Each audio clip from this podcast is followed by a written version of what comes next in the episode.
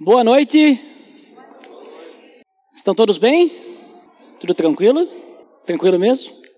Então, nós estamos conversando né, sobre a série das sete igrejas do Apocalipse. E nós já estamos sendo bastante desafiados e motivados quanto a essas cartas, né? Não sei vocês, mas eu, pela primeira que a gente viu duas semanas atrás, eu já me senti bastante desafiado, bastante motivado para buscar o meu primeiro amor, né? Lembra que a gente falou sobre isso, da igreja de Éfeso? E hoje nós vamos ver a segunda carta que é endereçada à igreja de Esmirna. Então abra sua Bíblia em Apocalipse capítulo 2, nós vamos ler dos versículos 8 até o 11. Apocalipse 2, 8 ao 11. Diz o seguinte: Ao anjo da igreja em Esmirna, escreva: Estas são as palavras daquele que é o primeiro e o último, que morreu e tornou a viver. Conheço as suas aflições e a sua pobreza, mas você é rico. Conheço a blasfêmia dos que se dizem judeus, mas não são, sendo antes sinagoga de Satanás. Não tenha medo do que você está prestes a sofrer. O diabo lançará alguns de vocês na prisão para prová-los, e vocês sofrerão perseguição durante dez dias. Seja fiel até a morte, e eu lhe darei a coroa da vida. Quem tem ouvidos, ouça o que o Espírito diz às sete igrejas. O que vem, o vencedor de modo algum sofrerá a segunda morte. Vamos orar? Senhor Deus, em nome do teu filho Jesus, nós te agradecemos por essa noite em que nós podemos te louvar. Temos a liberdade para isso, Pai, e também estudar a tua palavra como um corpo unido. Que o Senhor nos conduza durante este momento para que a gente entenda a tua palavra, que teu Espírito Santo nos revele o que está escrito aqui para cada um de nós e que possamos, através dessas, uh, dessas palavras, da tua, da tua revelação aqui em Apocalipse, Pai, possamos uh, nos motivar, sermos motivados a crescermos cada vez mais e lembrar que o Senhor está conosco. Em nome de Jesus que eu oro, amém. Então vamos só lembrar o padrão né, dessas cartas às igrejas do Apocalipse. Então a gente vê que primeiramente Jesus ele se dirige a uma igreja, então vai falar para qual igreja que é, né, que ele está se dirigindo. Depois ele se apresenta como locutor né, dessa, carta, se identificando inclusive com alguns títulos significativos, né? Depois ele afirma o que é bom e correto naquela igreja. A gente vai ver também que ele vai repreender no que eles estão falhando. Ele vai fazer um chamado ao arrependimento, prometer bênção àquele que vencer, ao vencedor, e exorta também a ouvir o que o Espírito diz. Então a gente vê esse padrão. Apesar de que agora já na segunda a gente vai quebrar esse padrão. Né? Então parece que não é muito padrão, né? Mas são sete cartas, elas seguem mais ou menos essa estrutura, mas na, tem, tem duas que a gente não vai ter repreensão, né? E tem uma carta que a gente não vai ter nada de bom. Então, cenas dos próximos capítulos aí, né? que a gente vai ver. Mas nessa aqui, então, a gente já leu, né? A gente pode perceber que não há repreensão, não há algo que eles estão fazendo de errado. Né? Então, na, na igreja de Esmirna, Jesus ele só tem coisas boas para falar. E Esmirna era uma cidade né, chamada, hoje, no caso, é Izmir, fica na Turquia, que Esmirna significa mirra, né, era algo que inclusive eles comercializavam lá. Ela ficava ao norte de Éfeso. Lembra que João está aqui em Patmos, ele escreveu a carta daqui e mandou essa carta para percorrer as sete igrejas. Começou em Éfeso, agora a segunda, Esmirna. Então, ao norte de, de Éfeso, né? Uma cidade tão, uh, portuária.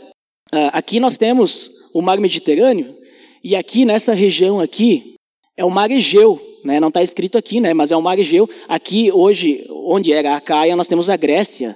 Né? Se vocês já viram as fotos da Grécia, que tem aquelas casas beira-mar, beira é, as construções brancas com pintadas com é, desenhos azuis, né? tipo detalhes azuis, e aí tem aquele mar lindo, bonito.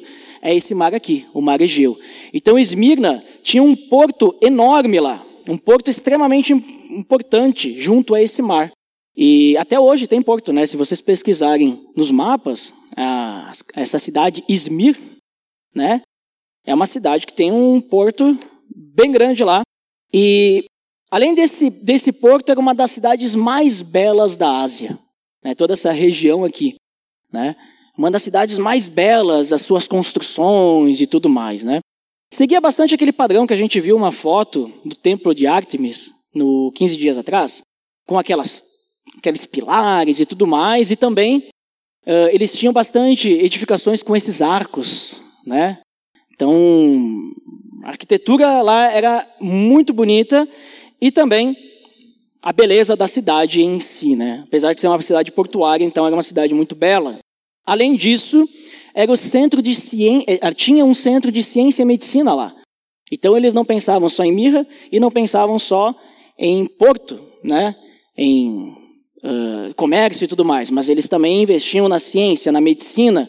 Era uma cidade bem importante, tanto que essa cidade aqui, de Esmirna, disputava com Pérgamo, que é uma cidade que a gente vai ver mais à frente, né? disputava com Pérgamo e Éfeso como uma das cidades mais importantes da região ali da Ásia. Então elas ficavam aí nessa briga. Eu sou mais importante, eu sou mais importante. Lembra que Éfeso né, se achavam importante também. E uma coisa importante, falando sobre importância, é que essa cidade ela tinha muito forte o culto ao imperador. Eles eram extremamente leais a Roma. A gente tem que lembrar que a gente está numa época que quem está dominando aí a região é o Império Romano. E eles eram extremamente leais a Roma. As batalhas que eles participavam junto com Roma, eles eram vencedores. Né? E, digamos assim, Roma, para eles, era extremamente importante, tanto que era um centro também de culto ao imperador de Roma, porque eles consideravam o imperador um, um deus, né? Então tinha que ser adorado, tinha que se ajoelhar perante o imperador e assim vai. Era tão forte esse culto ao imperador que depois que João morre, 50 anos depois da sua morte, uh, Policarpo, que era o pastor da igreja de Esmirna, ele é queimado vivo aos 86 anos de idade. Por quê? Porque ele se recusou a adorar o imperador. De tão forte que era o culto ao imperador nessa cidade. Uh, e por que a gente sabe isso? Por causa da história, né? Isso não está na Bíblia. João ele escreveu enquanto estava vivo. Né? Ele não sabe o que aconteceu 50 anos depois. Mas, pela história, a gente sabe sobre esses casos.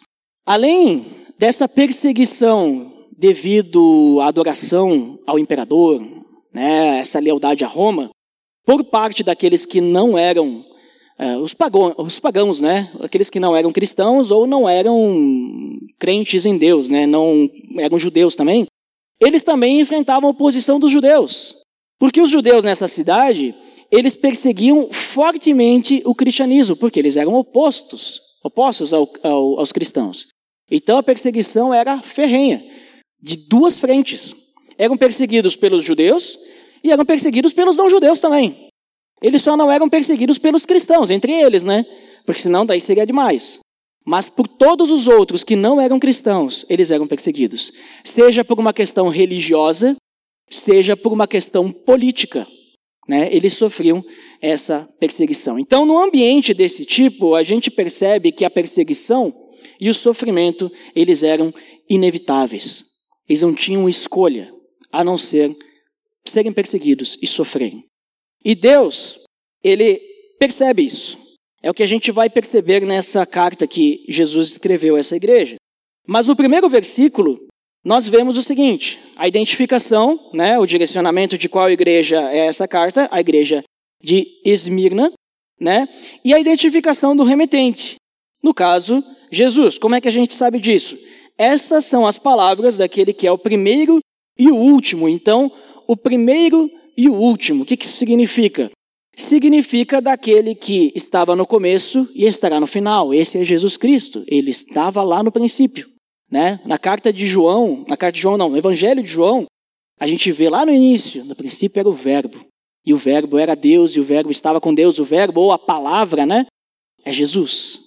Ele estava lá no princípio. Quando a gente começa lendo Gênesis, que no início a terra era sem forma e vazia e tudo mais, Jesus estava ali nesse início.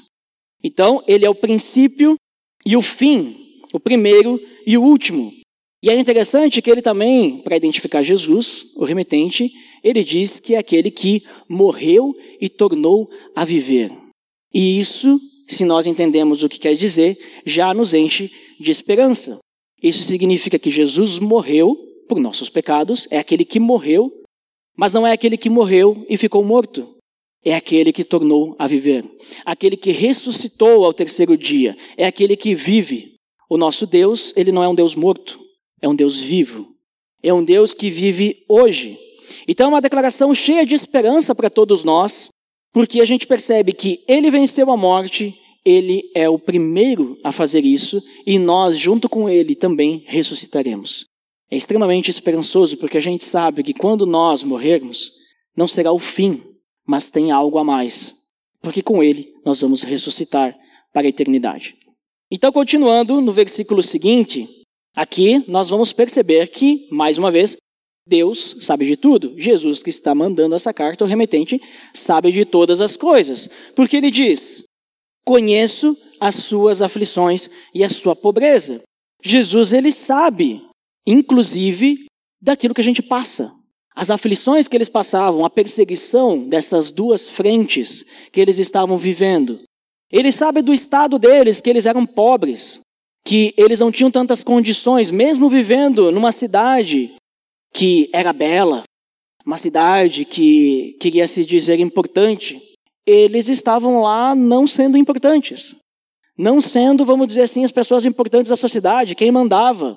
Eles não tinham nada mais do que os outros, eles eram os excluídos, os menores, os pobres, os deixados de lado. Então, Jesus sabe sobre essa aflição que eles viviam e a pobreza deles. Ele conhece isso. E isso nos faz lembrar que a dor, ela faz parte da vida. Mas sofrer não é fácil, né? Quantos de nós passamos por aflições? Talvez não diariamente ou diariamente, talvez semanalmente. Talvez nós estamos passando por alguma aflição que já dura tempos e faz parte da nossa vida a dor, né? Mas não é fácil, né? Todo mundo sabe que não é fácil. Ninguém quer sofrer de propósito, né? A gente não escolhe isso. E se a pessoa escolhe isso, então a pessoa precisa orar bastante, né? Porque não é para isso que Jesus morreu por nós. Não, não é para que a gente escolha sofrer. Ele sofreu em nosso lugar. Mas é para que a gente tenha esperança.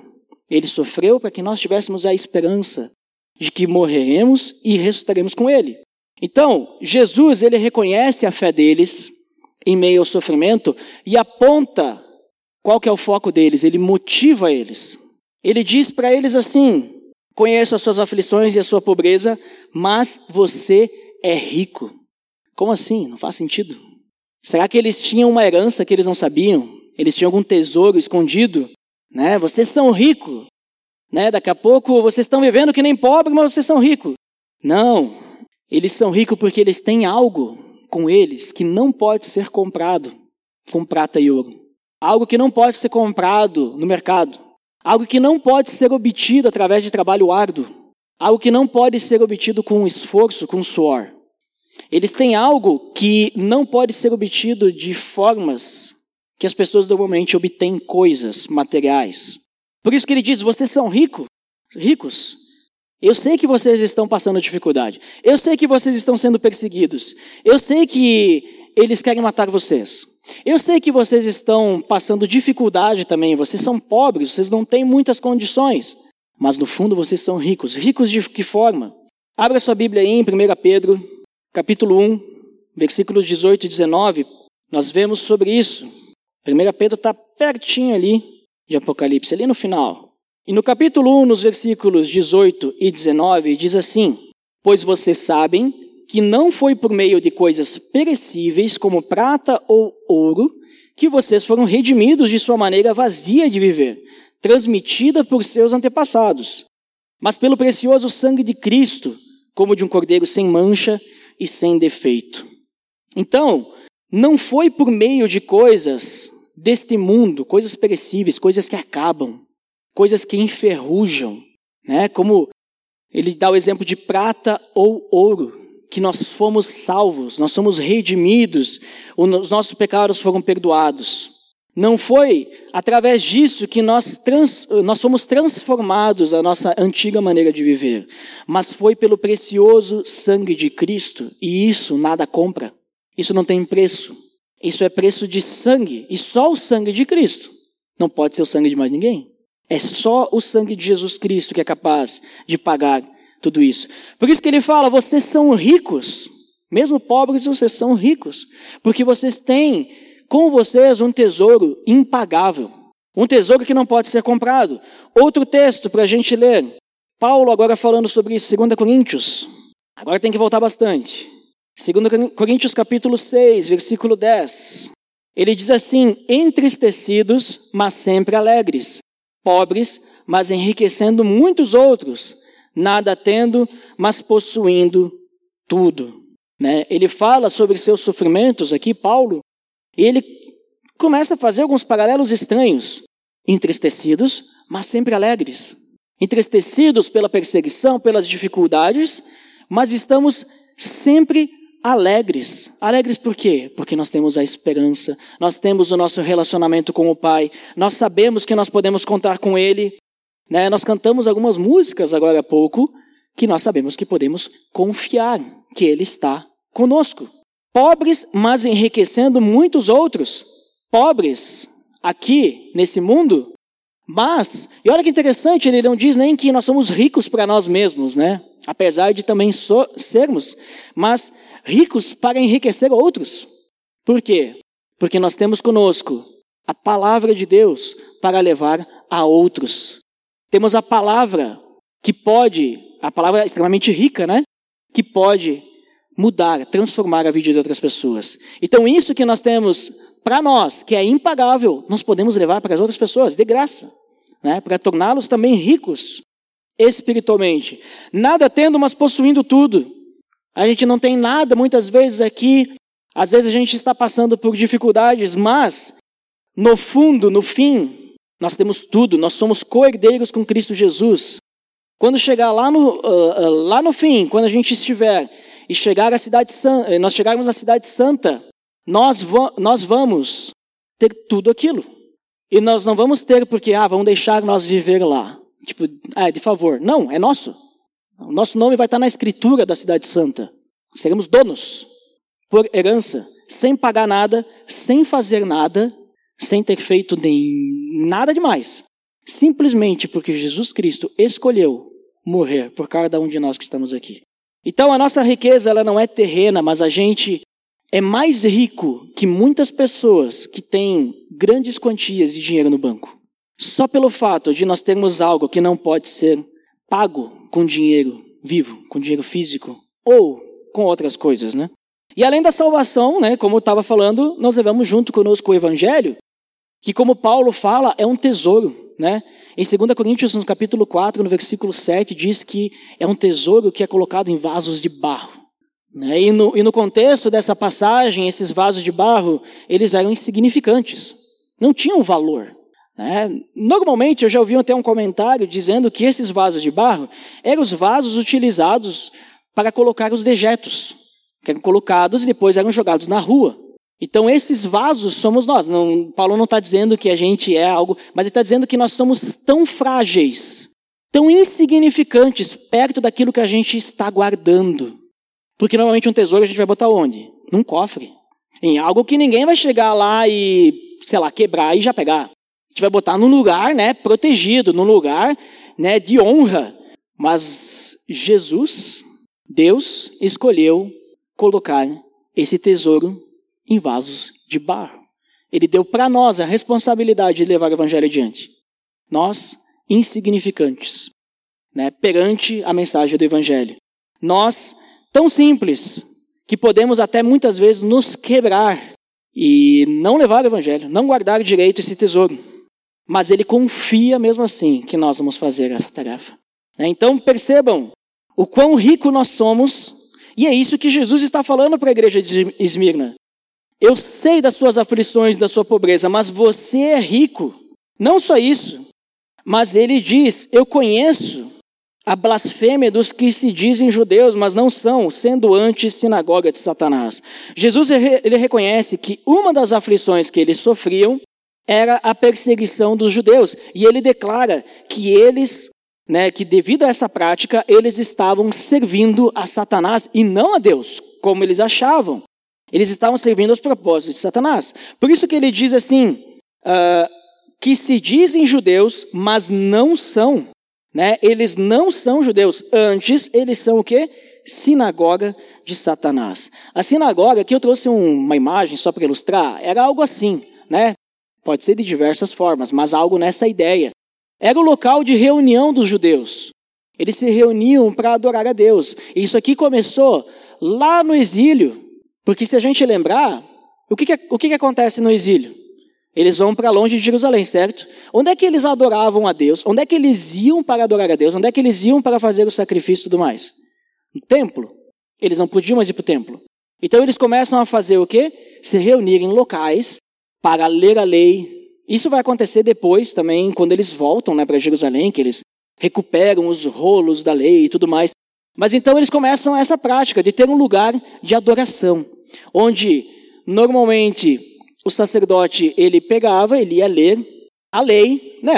Ou uma pessoa a, a, dos judeus, né? Ia ler a lei, né? Aqui ia pegar um pergaminho, ia ler, as pessoas iam ficar ali, tinham lugares específicos, lugares de honra, né? Perto, do lado. E aí tinha os lugares que as mulheres e crianças tinham que ficar, que era mais afastado, né? Onde os homens não iam nem ver, porque eles eram pouca coisa naquela época, né? Para eles. O que importava era só os homens. E aí eles ficavam aqui lendo a lei, adorando a Deus, cantando a palavra, né? Eles cantavam os cânticos, salmos e tudo mais. E nesse local aqui, então, eles faziam o, o seu culto a Deus.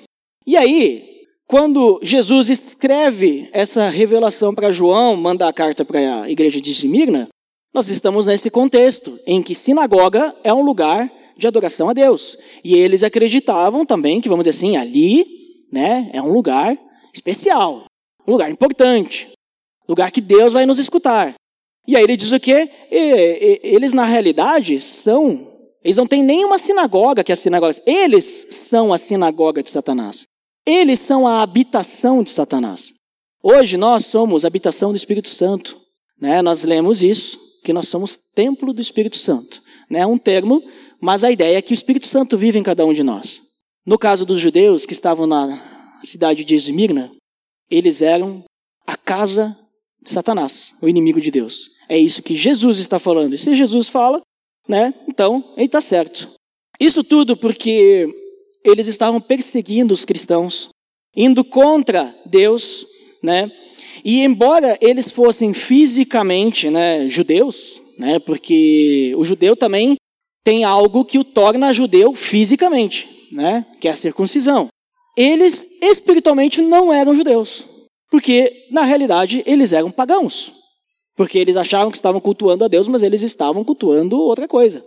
Porque a vontade de Deus era levar o evangelho de Cristo adiante. Mas eles estavam se associando, inclusive, com outros pagãos, pessoas não, não judeus, né? Para matar cristãos, para que eles pudessem erradicar o cristianismo no local, né? Então era isso que estava acontecendo lá. E uma perseguição que fazia muito, trazia muito sofrimento à igreja de Cristo, lá na cidade de Esmirna. Bom, toda essa região a gente já comentou, né? Que estava sofrendo perseguição, toda essa região. E no caso de Esmirna, eles estavam sofrendo desta forma. No versículo seguinte, no versículo 10, então, Jesus diz para eles manterem a motivação e avisa sobre o que aconteceria com eles, para que eles pudessem estar preparados, né, porque eles seriam provados e perseguidos. Não tenha medo do que você está prestes a sofrer. Inclusive, algumas pessoas creem que esse não tenha medo seria a repreensão. Né? Lembra que eu falei lá dos, do padrão, né, do, dos pontos? E aí, esse seria então a repreensão, porque eles eram medrosos, então estavam sendo repreendidos por serem medrosos, não tinham fé, então, medo é uma coisa que tem que ser repreendida. E, então, ao mesmo tempo, não tenham medo, é o chamado ao arrependimento. Então, deixem de ter medo, porque você tem que confiar em Deus e tudo mais. Eu não creio dessa forma. Eu creio que não há repreensão para essa igreja. Que esse não tenham medo é uma questão mais motivacional para eles. Deus, Jesus motivando eles, não tenham medo. Fiquem tranquilos. Eu sei o que vocês estão passando. Não tenham medo. Vocês, as orações de vocês estão chegando a mim. Vocês não estão sozinhos aí. Eu estou com vocês. Então, não tenham medo. Eu estou cuidando. Lembra que os cálices, né, que a gente viu no, na primeira mensagem, no capítulo 1, que ele fala dos sete cálices, Jesus está no meio das igrejas. E em sua mão direita estão as sete estrelas, que são, então, os líderes de cada uma dessas sete igrejas. Jesus ele tem os líderes na mão dele. Se está na mão dele, ele está cuidando. Ninguém vai tirar eles da mão de Jesus. Ninguém vai arrancar o castiçal ali, o candelabro, de perto de Jesus. Ele está ali, cuidando, né? Mas uma coisa interessante é o seguinte, ó, o diabo, continuando o versículo, o diabo lançará alguns de vocês na prisão para prová-los e vocês sofrerão perseguição durante dez dias. Interessante a gente notar que a perseguição ela não vem uh, de Deus, mas ela vem do inimigo de Deus, Satanás, porque é o diabo que lançará alguns de vocês na prisão para prová-los. Né? Então, é uma perseguição que causa prisão e até morte. Lembra que eu falei no início sobre Policarpo? Ele sofreu a morte devido a essa perseguição. Mas a gente precisa lembrar que Deus não pode ser tentado, isso está em Tiago, capítulo 1, no versículo 13, que Deus não pode ser tentado pelo mal e a ninguém tenta. Então, essas tentações, as provações, vêm do diabo. É o que Jesus está dizendo aqui. E também é interessante que é citado o tempo de perseguição. Sendo literal ou não, a questão é que seria um tempo breve, mas seria uma perseguição intensa, né? Vocês serão lançados nas, na prisão para prová-los. Vocês sofrerão perseguição durante dez dias. Vai ser intenso, mas vai ser de curta duração. Vai ter um início e um fim definido, e Deus sabe disso. Ele está no controle de todas as coisas sempre. Né? Inclusive, é curioso a gente ver aqui esse número, né, 10 dias, porque 10 dias foi o tempo que Daniel e os seus amigos passaram. Né? O Michel está fazendo a série sobre Daniel, talvez vocês lembram, mas o tempo que eles passaram aquela experiência de comer apenas vegetais. Está né? Tá lá em Daniel, capítulo 1, no versículo 12, diz: E por 10 dias, né, vamos fazer um teste. Por 10 dias nós não vamos comer né, sobre, uh, a carne, o que é oferecido, né? Nós vamos comer só vegetais. Então, durante dez dias, eles passaram por essa experiência de comer apenas os vegetais. Interessante, né? Tem alguma coisa a ver? Não vem ao caso nesse momento. O que importa nesse momento, dando continuidade, é a gente perceber também outro ponto aqui nesse versículo, que ele diz no finalzinho: Seja fiel até a morte, e eu lhe darei a coroa da vida. E aqui nós temos a promessa de bênção. Esmirna era uma cidade que também era conhecida pelos seus jogos atléticos. Né? Eles eram muito bons nisso, né? eles participavam e ela era famosa por isso. E essa coroa que a gente vê mencionada aqui, eu lhe daria a coroa da vida. Normalmente, quando a gente ouve a palavra coroa, a gente pensa numa coroa de rei. Né? Mas essa coroa não é uma coroa, de rei.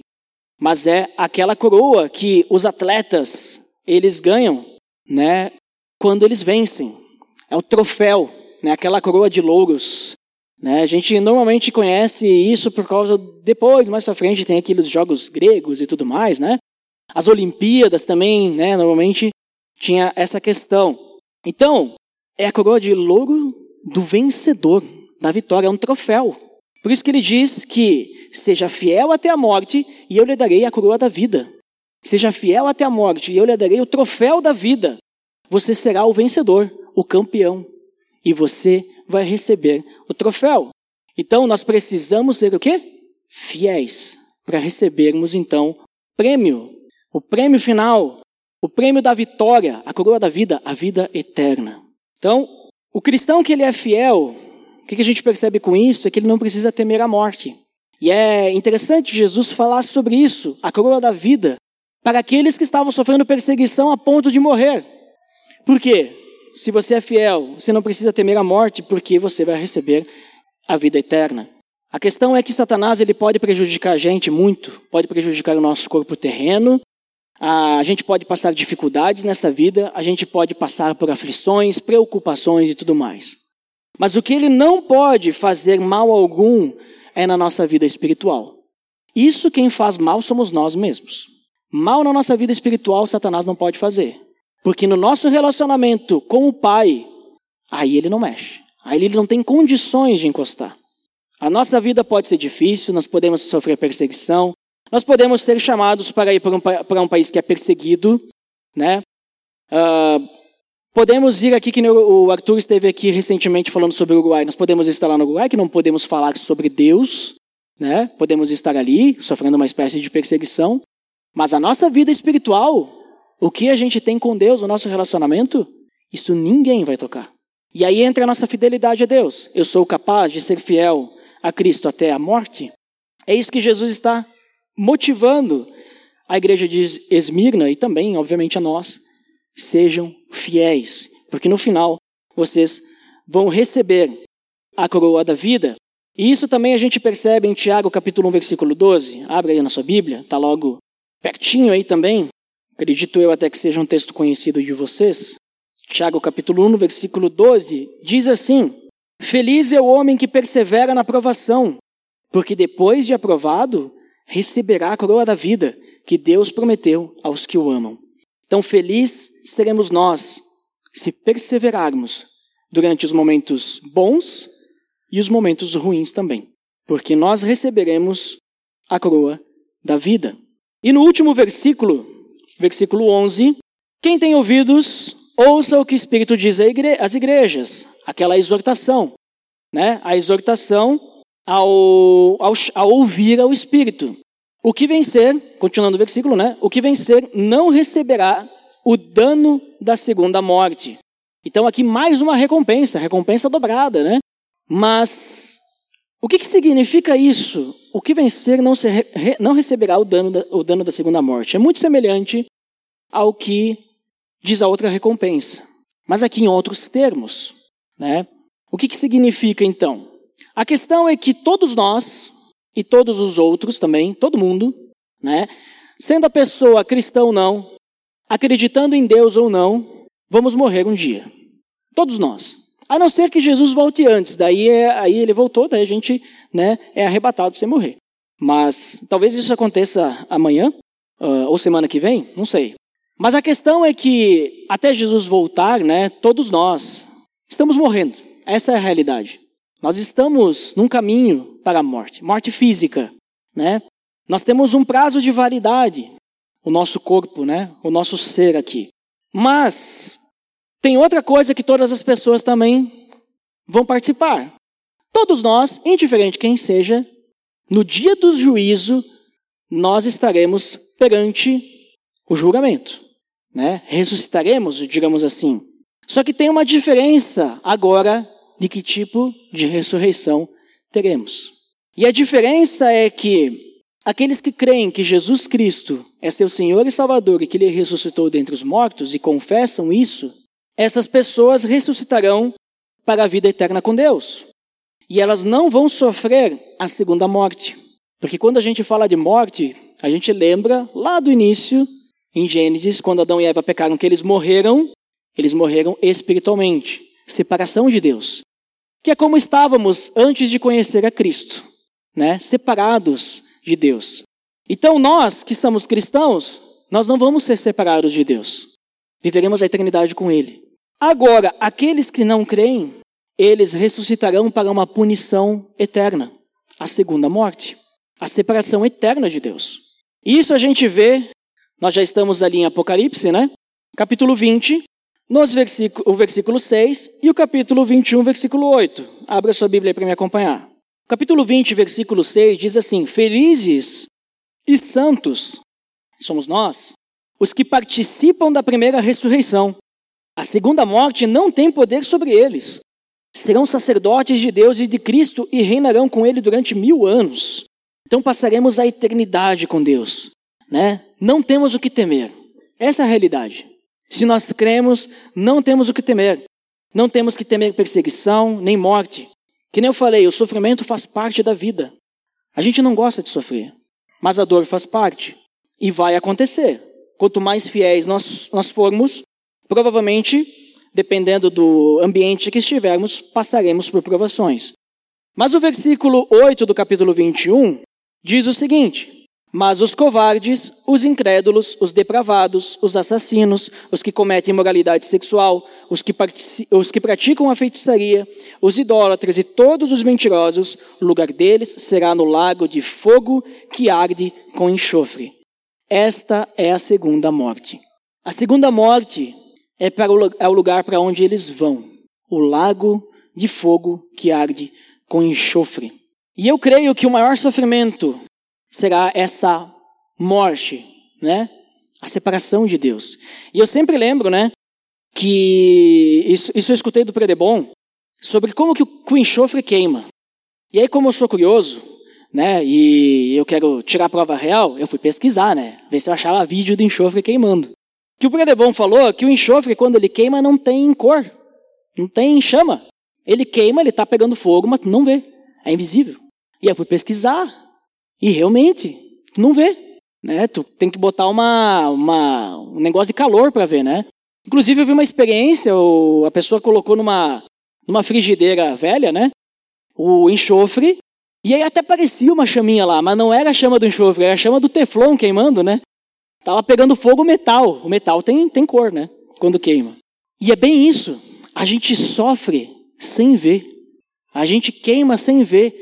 A gente sofre sem entender muito bem. Por quê? Nós estamos separados de Deus e nós vivemos então uma angústia que a gente não consegue resolver e não sabe da, como apagar esse fogo, porque a gente não consegue chegar até Deus.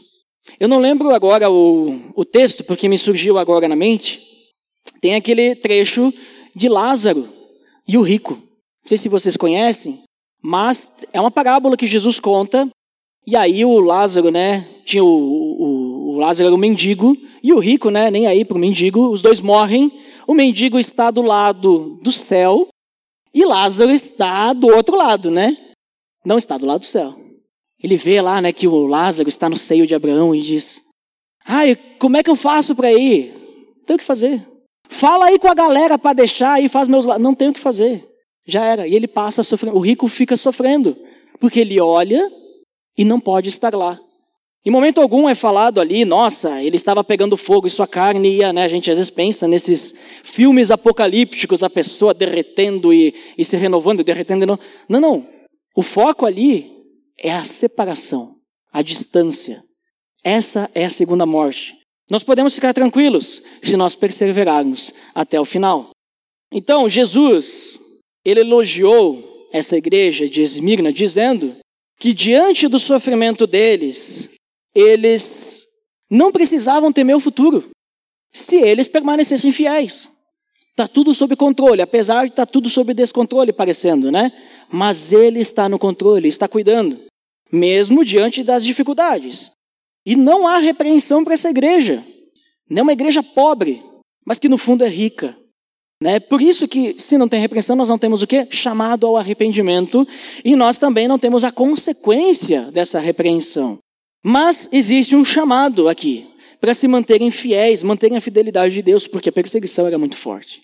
Que nem eu falei várias vezes, talvez a gente não sofra uma perseguição que nem eles estavam sofrendo aqui, que nem muitos países sofrem, muitos cristãos em alguns países sofrem, mas isso não significa que a gente pode relaxar, que a gente pode viver de qualquer forma. Nós temos que manter a nossa fidelidade.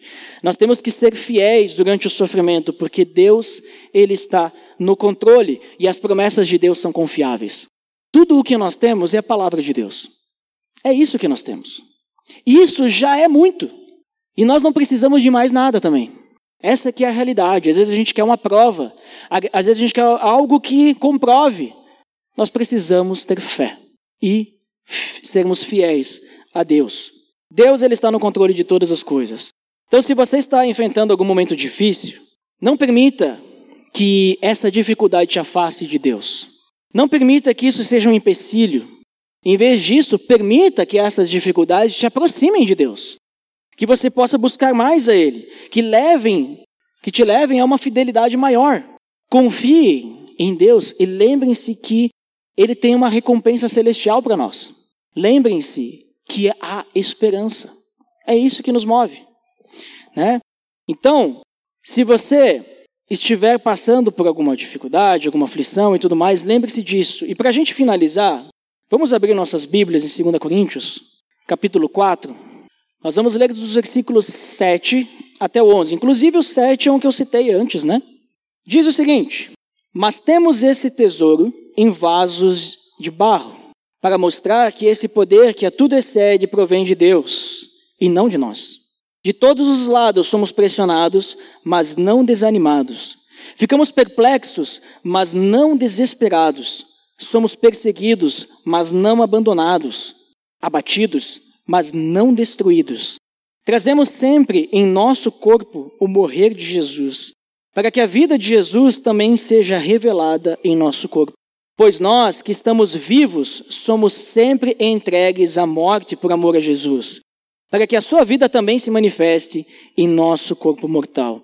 Então, como eu disse antes, nós somos esse tesouro, é, nós somos esse vaso de barro, né, que tem esse tesouro. E isso é para mostrar que qualquer coisa que nós falarmos ou fizermos não vem de nós, porque nós somos um vaso de barro, frágil, insignificante, barato, que não é para guardar um tesouro, mas temos um tesouro ali guardado, que é a palavra de Jesus. E isso é para mostrar que tudo vem dele. A graça é de Cristo. O poder é de Cristo, a salvação é de Cristo, é tudo dele, é tudo por ele, para ele, por meio dele. Todas as coisas foram criadas assim. Então, mesmo que a gente seja pressionado, não vamos nos desanimar.